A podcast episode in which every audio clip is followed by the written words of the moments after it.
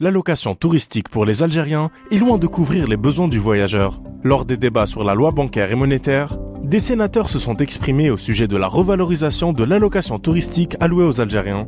En réponse aux questions des sénateurs, le ministre des Finances Laziz Faïd a reconnu que la valeur de l'allocation touristique est loin de couvrir les besoins du voyageur à l'étranger. Il a une fois indiqué que la détermination de la valeur de cette allocation est du ressort de la Banque d'Algérie en concertation avec les autorités concernées. Cependant, le ministre a réaffirmé que ce dossier nécessite d'étudier la possibilité de revoir ce niveau. Le dossier est en cours d'examen au niveau de la Banque d'Algérie en tenant compte des équilibres financiers de l'État. La réponse du ministre est perçue comme un bon signe. Les autorités adhèrent dans le fond à la revendication portée par les voyageurs, les députés et les sénateurs. Cependant, cette étude de la Banque d'Algérie tarde à voir le jour. Elle a déjà été promise au mois d'avril lors du passage du même ministre devant les députés. Reste à savoir si la Banque d'Algérie se penchera automatiquement sur la revalorisation de cette allocation.